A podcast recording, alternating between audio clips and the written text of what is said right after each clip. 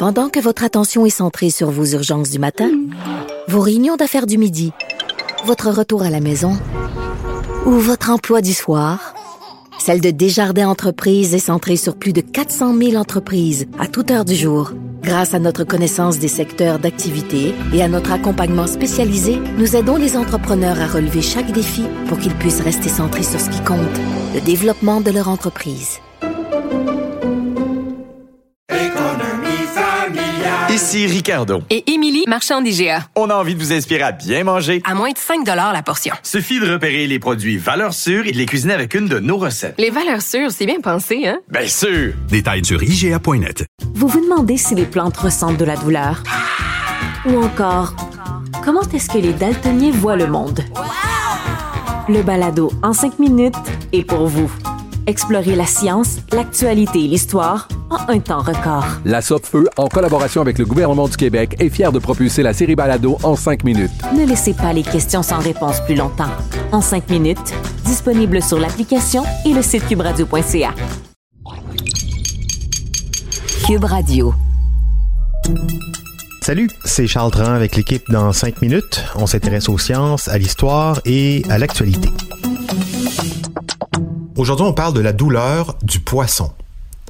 Si vous vous intéressez au bien-être des animaux, vous êtes déjà certainement bien au fait des conditions d'élevage des poulets, des cochons, des vaches, des canards, souvent dans des enclos surpeuplés. Les animaux entassés n'ont aucune place pour bouger, ils sont bourrés en plus d'antibiotiques et sont maintenus vraiment dans, des conditions effroyables.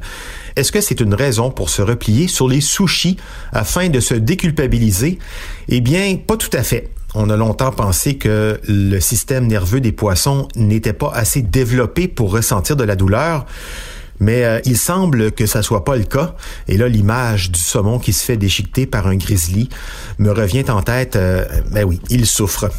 Et là, c'est pas pour nous culpabiliser, mais Véronique Morin nous résume les découvertes les plus récentes à propos des poissons et de la douleur. Voici mon histoire de pêche. Quand j'étais petite, j'allais à la pêche avec ma famille. Lors de ma première capture, je devais avoir 5 ans, l'hameçon avait littéralement transpercé, bord en bord, la bouche de la truite et passé à travers son œil. Très triste, je me disais qu'elle devait certainement avoir très mal. Mais pour me rassurer, mon père m'expliqua que les poissons ne souffraient pas parce que leur système nerveux n'était pas développé.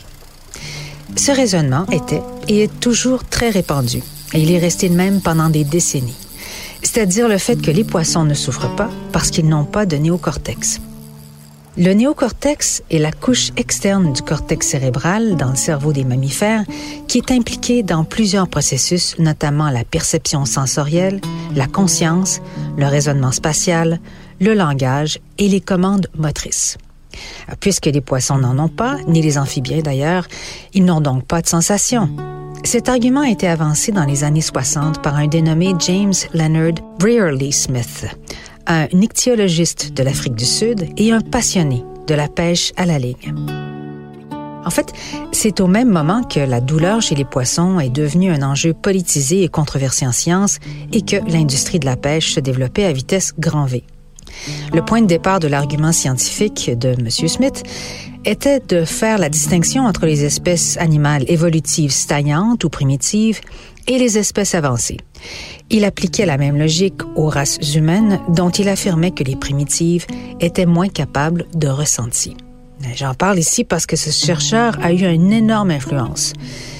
Son argumentaire a encadré le débat scientifique et politique de l'industrie de la pêche pendant des décennies jusque dans les années 2000, alors que le débat sur la douleur des poissons a atteint la scène mondiale, mobilisant une plus grande communauté de chercheurs. En particulier un groupe de recherche de l'Université d'Édimbourg qui a mis en place un programme pour étudier la douleur chez les poissons.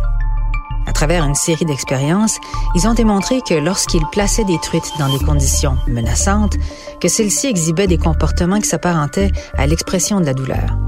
L'une des expériences en particulier, les chercheurs ont injecté du venin d'abeille dans les lèvres de truites. Résultat, elles ont arrêté de manger, sont mis à respirer avec difficulté et à se balancer d'avant en arrière en se frottant la bouche contre la paroi du bassin.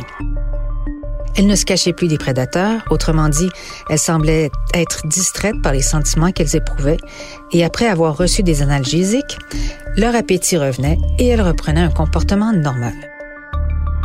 Victoria Braithwaite, l'une de ces chercheurs de l'Université d'Édimbourg, admet que la douleur des poissons est probablement différente de celle que les humains ressentent, mais elle demeure une sorte de douleur. Il n'y a pas que la douleur que les poissons ressentiraient, le plaisir, la peur, des changements d'humeur. Pour Colin Brown de l'Université Macquarie à Sydney, il ne fait aucun doute que les poissons sont intelligents.